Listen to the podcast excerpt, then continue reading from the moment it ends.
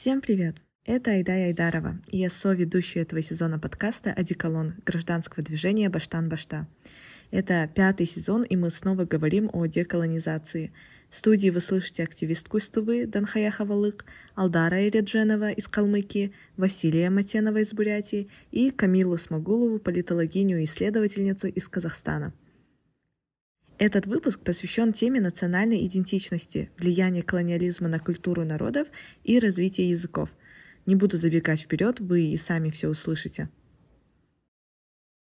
Он происходит на русском языке. У нас тоже. И все в этом духе. А, у нас даже внутри вот наших этих трех республик разные ситуации. Да, Очень да. разные. Потому что в Туве, например, 88% а, тувинцы. Это такая фактически мононациональная республика.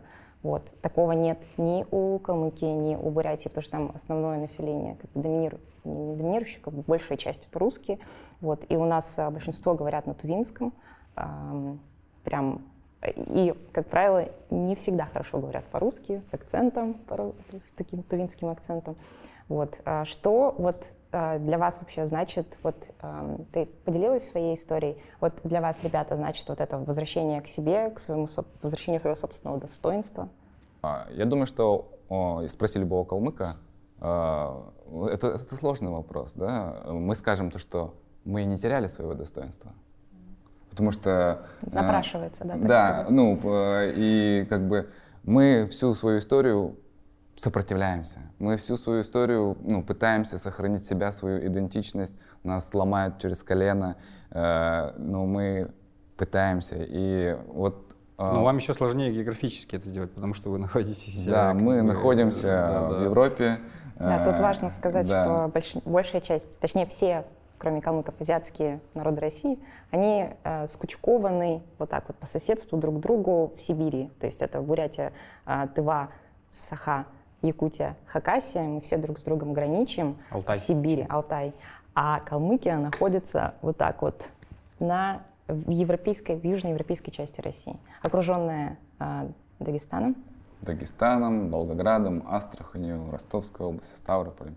И поэтому у нас э, нет такой, ну, не такая сильная проблема, вот как с размыванием идентичности. Вот мы до этого разговаривали с Ульяной, э, она тоже иркутская бурятка, и она говорит там то, что вот там про сильнейшую русификацию. Про...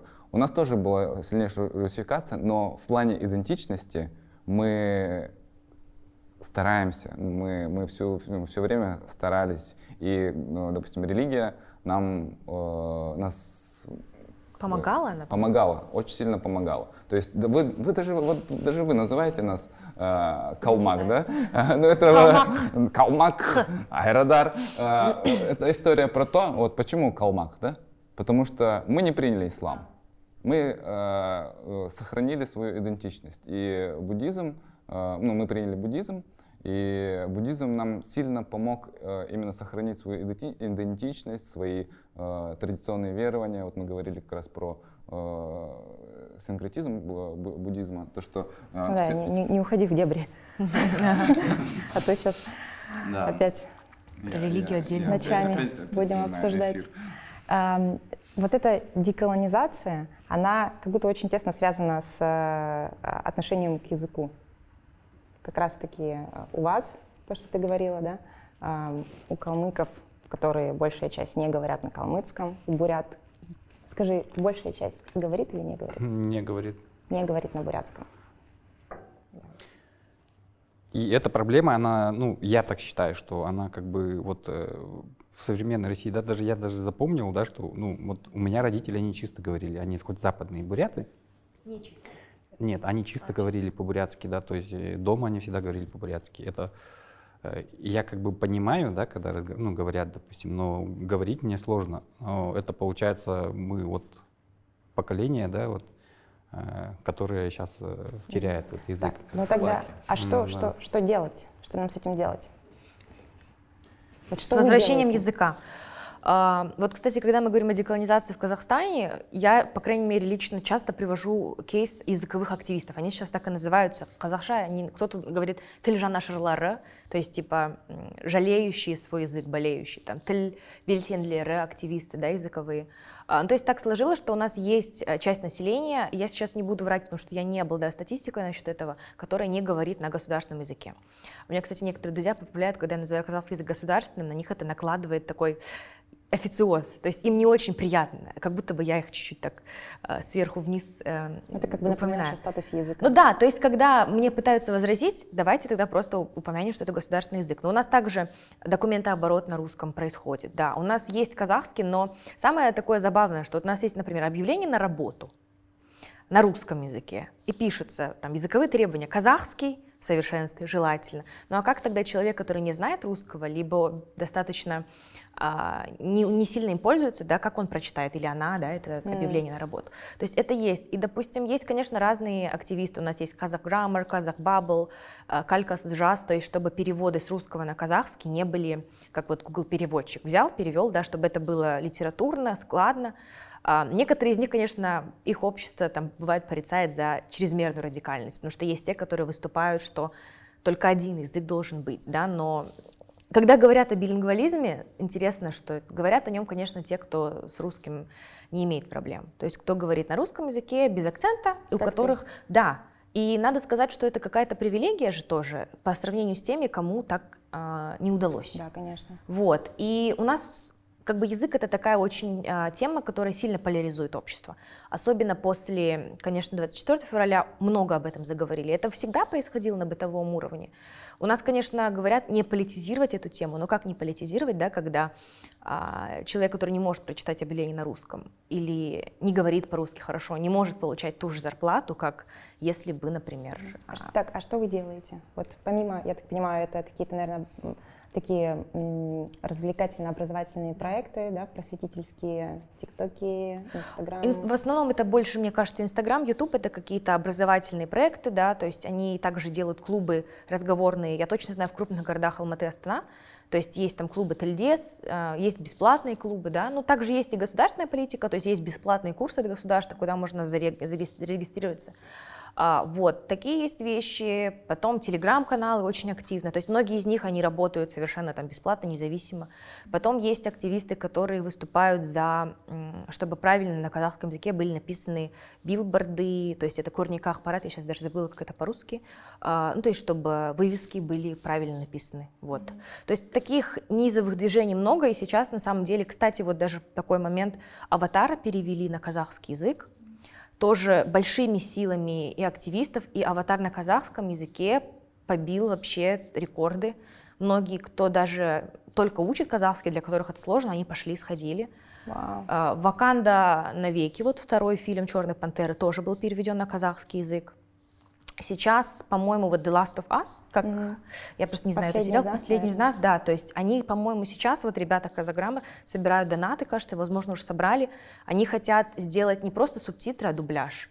То есть какие-то такие вещи в кинотеатрах они ну, пытаются на бытовом То есть уровне. можем ли мы сказать, что деколонизация начинается с языка? Насколько это радикально звучит?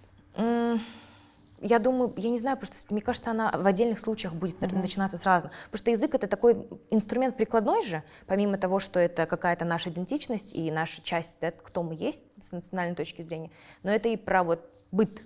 Условно, можешь ли ты пойти в кино и посмотреть аватара на языке, с которым с тобой бабушка дома говорила? Или ты будешь смотреть дубляже? Да? Или если тебе повезло знать английский, ты пойдешь в оригинале посмотришь. Mm-hmm.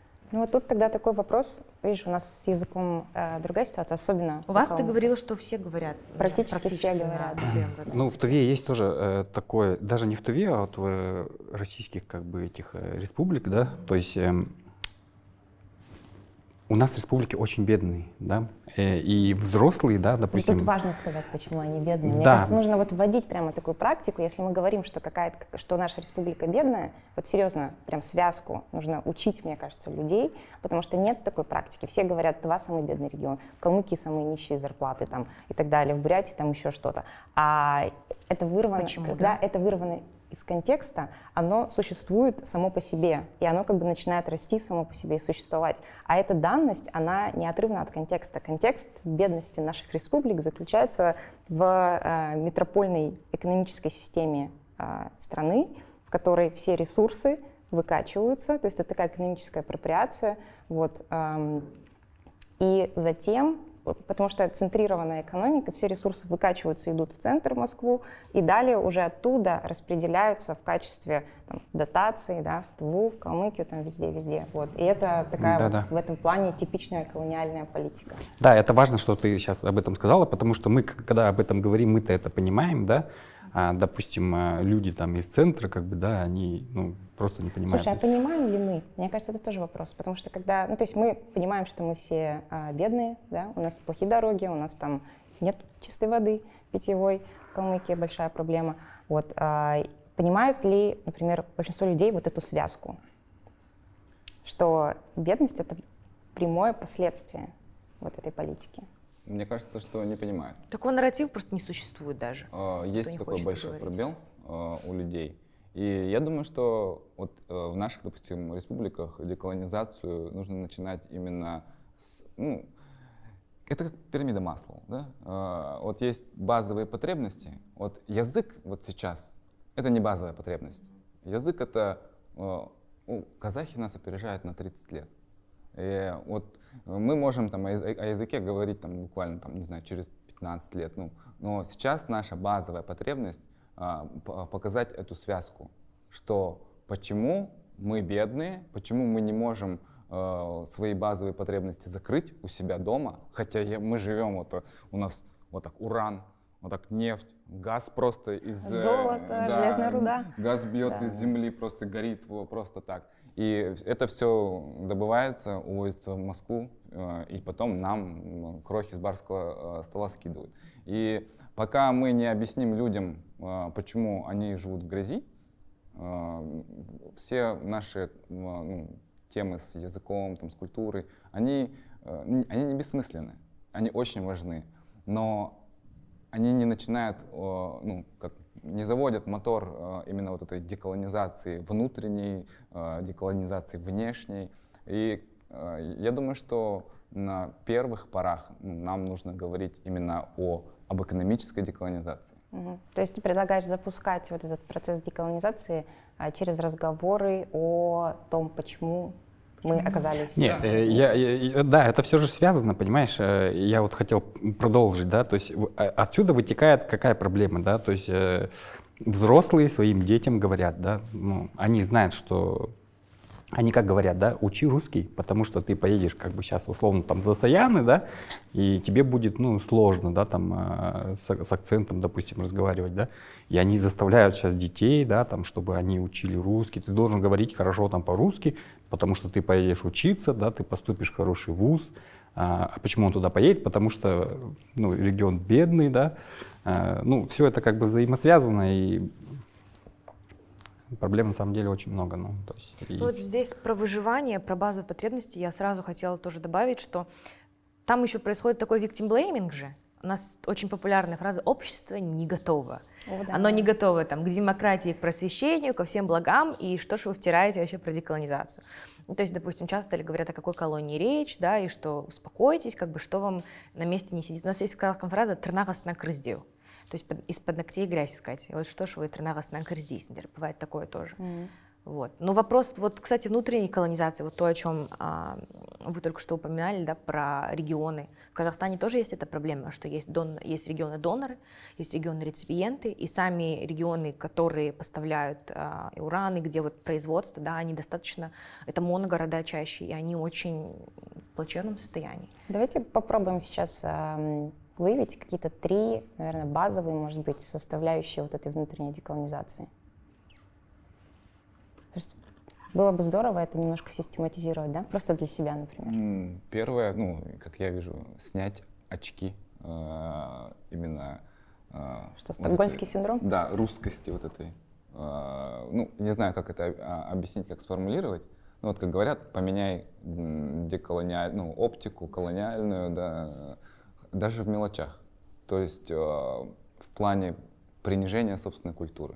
То есть, когда нам там говорят, вот вы дикари, там, э, там жили в кибитках, еще что-то, ну, э, просто снять эти очки, когда тебе кто-то из Москвы какой-то говорит, как ты должен жить, э, что ты делаешь правильно, неправильно, ты должен не должен, это опять же должен, это надо, Следует. это такие, да, следует, такие слова нехорошие. Мгм. А, Да. Сними эти очки и просто пойми, что ты можешь жить так, как ты хочешь. Ну, как, как у нас так говорят.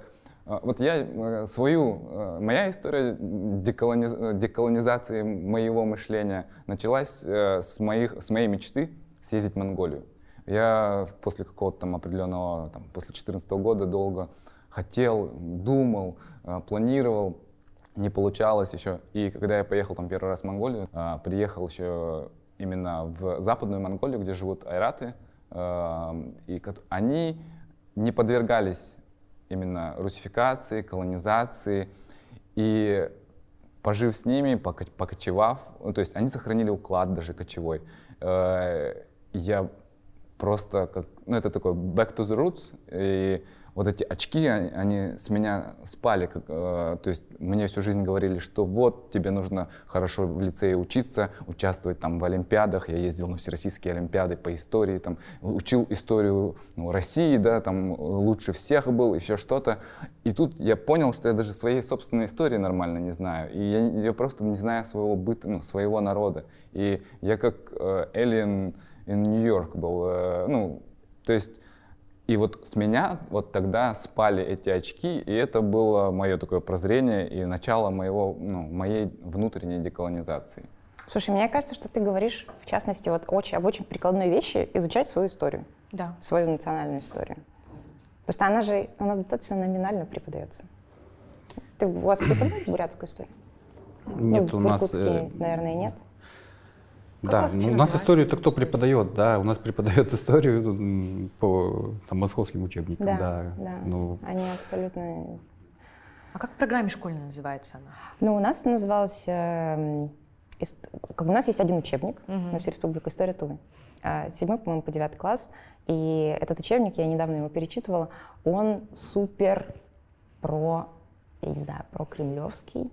А, Там, например, не рассказывается про, а, про насильственную коллективизацию. То есть рассказывается очень общо и так обтекаемо, да, про... И на самом деле к чему это привело? Потому что вот Алдар правильно сказал, реально мы все мы были кочевой народ, которые жили там в юртах и постоянно перемещались, потому что, потому что скоту нужна была каждый раз там а, свежая трава, ты перемещаешься, и, э, и тут советом для распространения, собственно, сначала социалистической, потом коммунистической вот этой всей программы идеологии, нужно было, чтобы люди жили складно, компактно и оседло. И потом они действительно из этих круглых, центрированных юрт переходят в вот эти вот э, прямоугольные здания, они э, лишаются своего скота, то есть даже когда у тебя одна корова и один баран, и там две овцы, это все, это твоя частная, твоя частная собственность, и ты ее лишаешься, и что ты потом делаешь?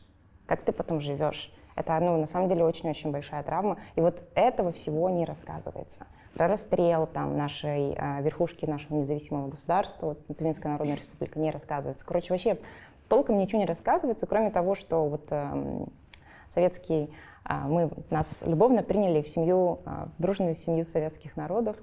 Вот, а, так что вот так, А существует ли такой нарратив, что вы сами пошли и попросились? конечно. А во всех, во всех э, да-да. республиках существует нарратив добровольного вхождения, так называемого.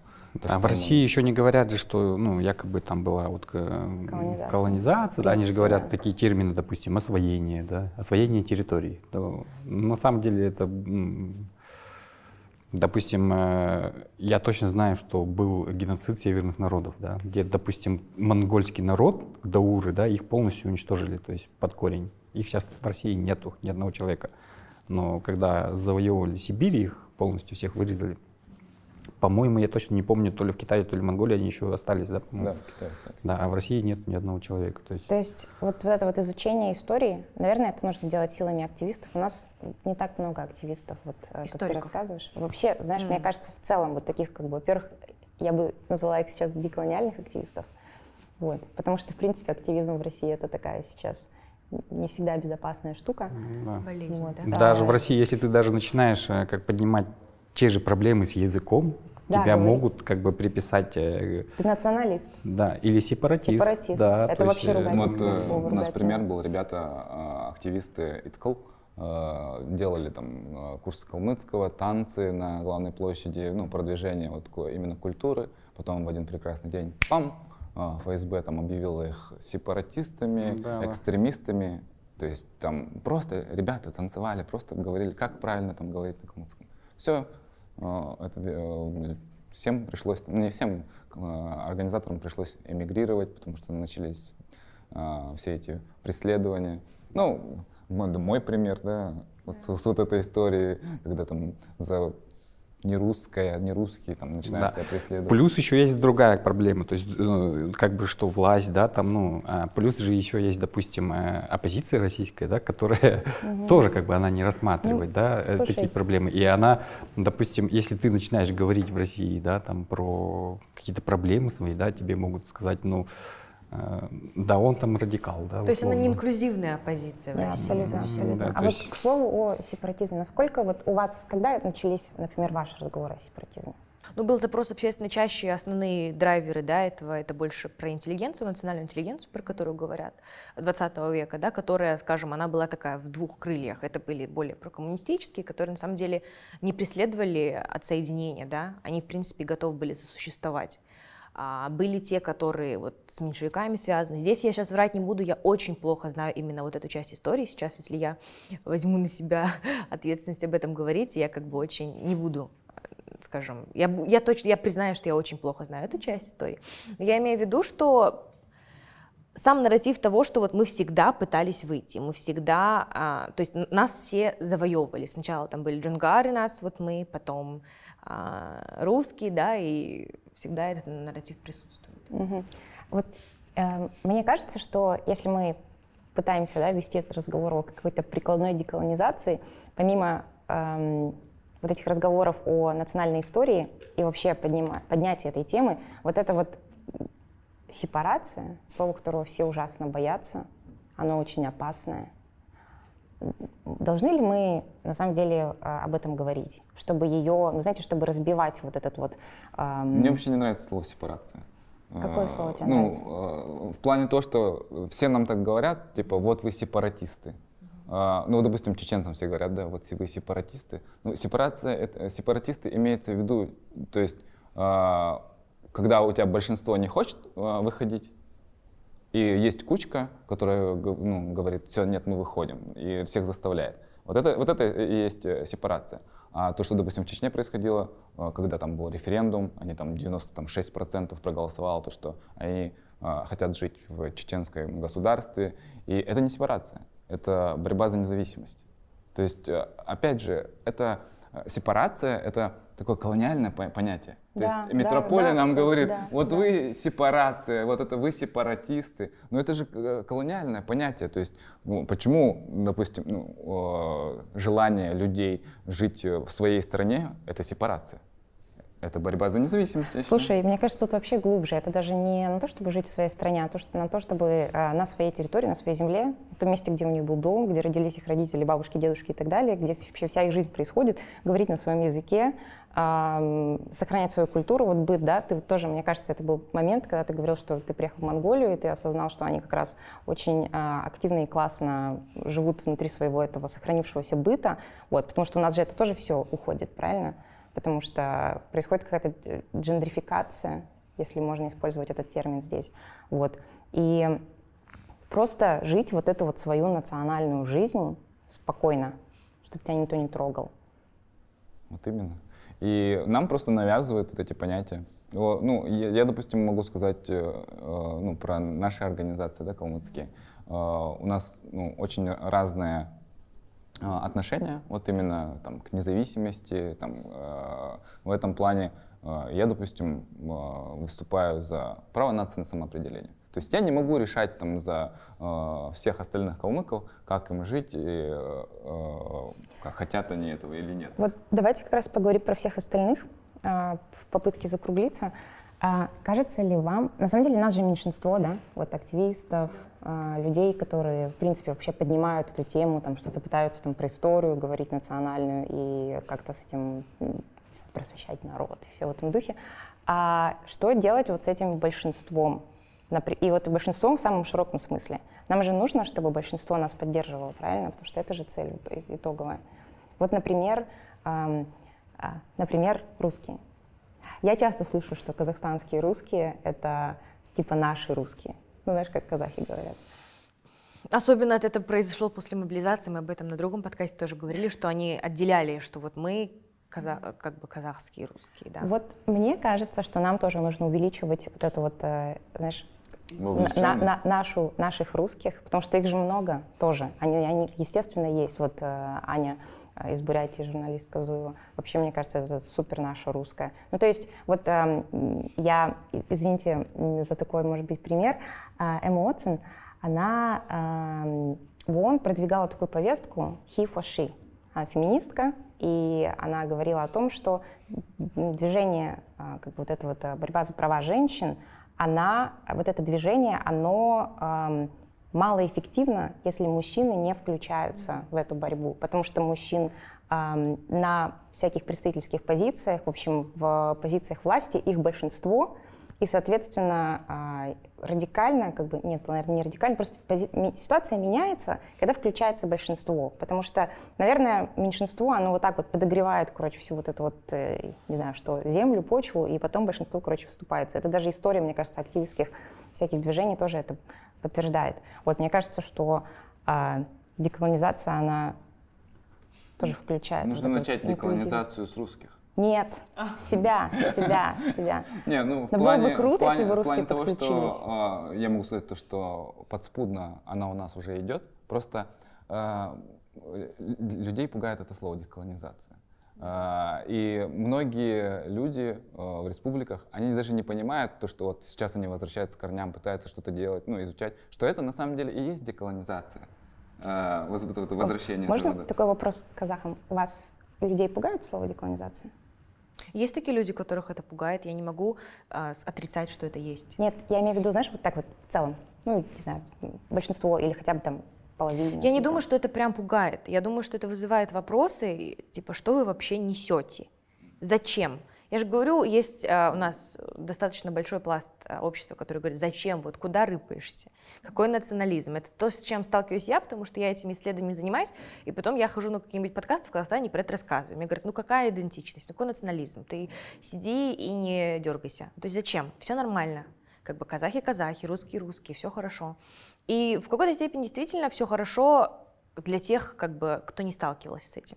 А, ну вот про русских, да, то есть я думаю, это заставляет какую-то часть этнических русских, я буду так подчеркивать, да, вот именно в Казахстане, задавать вопросом, кто они. То есть вот у них, возможно, есть страх. Я думаю, что когда ты сам принадлежишь той этнической группе, которая хочет возвращаться к себе, да, когда, например, ты как калмык возвращаешься к своим а, укладам жизни, тебя это не пугает, да, тебя это воодушевляет, ты думаешь, ты возвращаешься к предкам, это диалог с прабабушками, с прадедушками, да, если они остались, и как бы, точнее, если остались каналы, как вот можно а, с ними, э, не знаю, дотронуться до их истории, да, то есть когда тебе есть куда идти, и то есть это вызывает, это я так супер, конечно, в положительном буду говорить, что это вызывает какой-то, ты открываешь какой-то шкаф, который был долго для тебя закрыт, и ты такой, о, ты это вытащил, это вытащил. Да, и там для тебя столько заготовили, ты к этому не имел доступа. И теперь ты вот пришел, и оказывается, столько было сделано.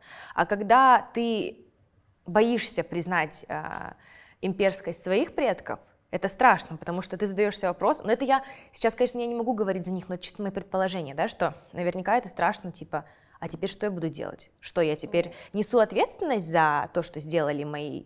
А, потому что, например, на том же Западе, где вот мы, там же часто идет вопрос про Native Americans, и как вот теперь, там, я знаю, что много американских актеров, которые там выясняется, что рабовладелец был тот, был этот, и от них а, при, как это сказать, их хотят призывать к ответственности, чтобы они платили компенсации и прочее, да. Возможно, такие страхи тоже есть. А, и вот это вот интересно, то есть как дальше будет. Возможно, поэтому у них есть вот это отторжение, неприятие, и, допустим, а, человек э, этнически, скорее русский, да, увидит там твою футболку, и для них это сразу так, наверное, мороз по коже. Но это чисто мои предположения. Наверняка им так, ой, ой-ой-ой, потому что раньше не было принято так. об этом Да-да, говорить. это стейт. Ну, с, другой стороны, Как будто бы это челленджит их идентичность, что теперь, то есть я теперь что, потомок колонизаторов, колонизаторов? То Я есть- виноват? Да. Как мне ну, быть? в любом случае, вот э, сейчас вот эта э, война, она подняла тему, ну, кто виноват, да? И э, ну, понятно, что мы все виноваты, жители Российской Федерации, потому что допустили вообще такое ну, в своей собственной стране, когда э, ну, не, смо- ну, не смогли... Слушай, давайте не миксовать понятие вины и ответственности. Да. Ну да, ладно. А, нет, я про, хотел сказать про русских. А, то, что я говорю, давайте начнем э, деколонизацию русских, а, в том плане, что вот даже, помнишь про словарик? А, когда А, на- да-да-да. на конгрессе, вот мы были на конгрессе в Берлине, и хорошие русские э, берут микрофон и постоянно говорят о том, как русский народ ущемляют, да, мы бедные русские. В зале сидит, сидят представители э, других национальностей, которые живут в Российской Федерации. Сидят шесть человек в футболках не да, русских. сидят шесть человек в футбол- футболке не русские, и все равно а, постоянно, вот мы русские, вот наша вся история. И а, вот после вот этого стейтмента они все начали задумываться, они все начали а, фильтровать а, свои слова, ну, уже на следующих днях Конгресса, потому что мы а, дали им понять, что теперь, вот сейчас уже нельзя так говорить. Нельзя ну, перетягивать на, на себя одеяло. То, что проблемы есть у всех, и ну, не только у вас. И вот это у них на- на- на- началось, как бы, они столкнулись с вот этой деколонизацией. Э, ну, не знаю. Короче, ты предлагаешь, я правильно считываю посыл, ам, дать, вот, например, тем же русским, но они об этом не думают, да? И в каком-то смысле это логично. Ну, типа, я не думаю там о каких-то тоже других народах там все время, или там не осмысливаю свою ответственность, все в этом духе. А вот эту альтернативу, типа, что, окей, вы, вы об этом не думаете, вот мы вам, не знаю, там говорим, не говорите э, русский, говорите россияне, если вы имеете в виду всех граждан страны, или там вот такой, типа, коллективный народ России.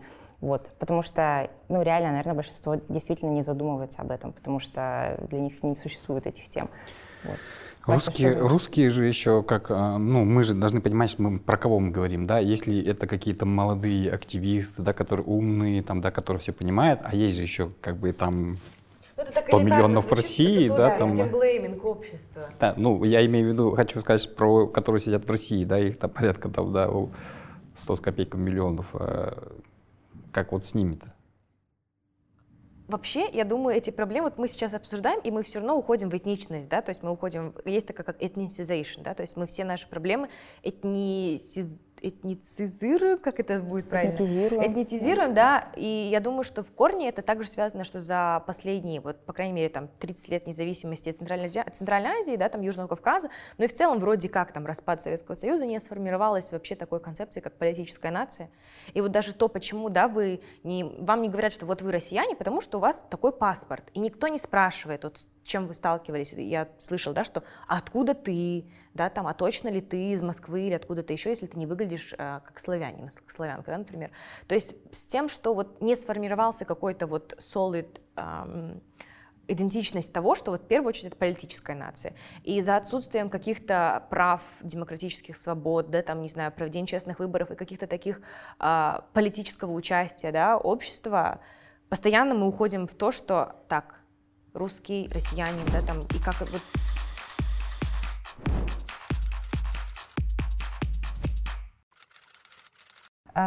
Я думаю, что нам еще многое предстоит обсуждать, очень многое, и, и общаться, и в том числе э, с казахскими, кыргызскими, вообще со всеми э, да, центральноазиатскими народами. Но в первую очередь, э,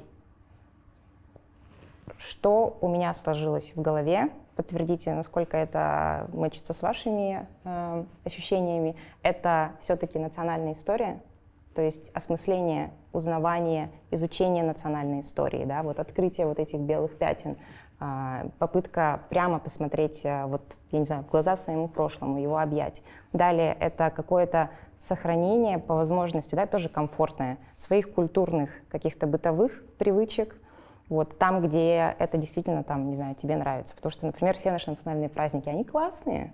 Ну, Да. типа, еда. У нас Наурыз и скоро мы отмечаем. Вот.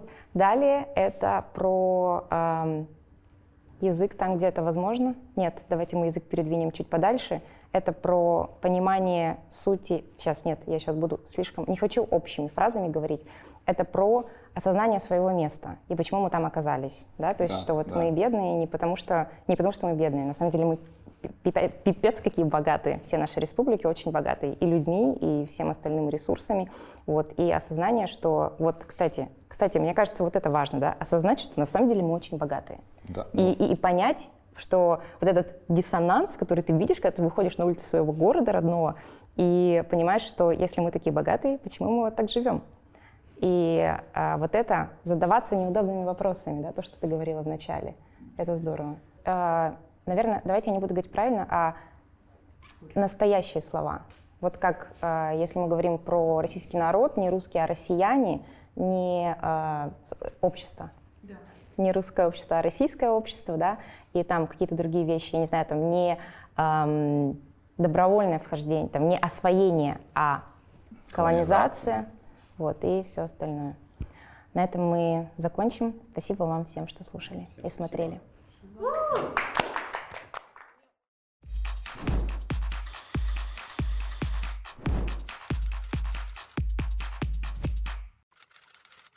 Это снова Айдай. Я надеюсь, вам понравился этот эпизод, и он вдохновил вас на то, чтобы узнать вашу историю.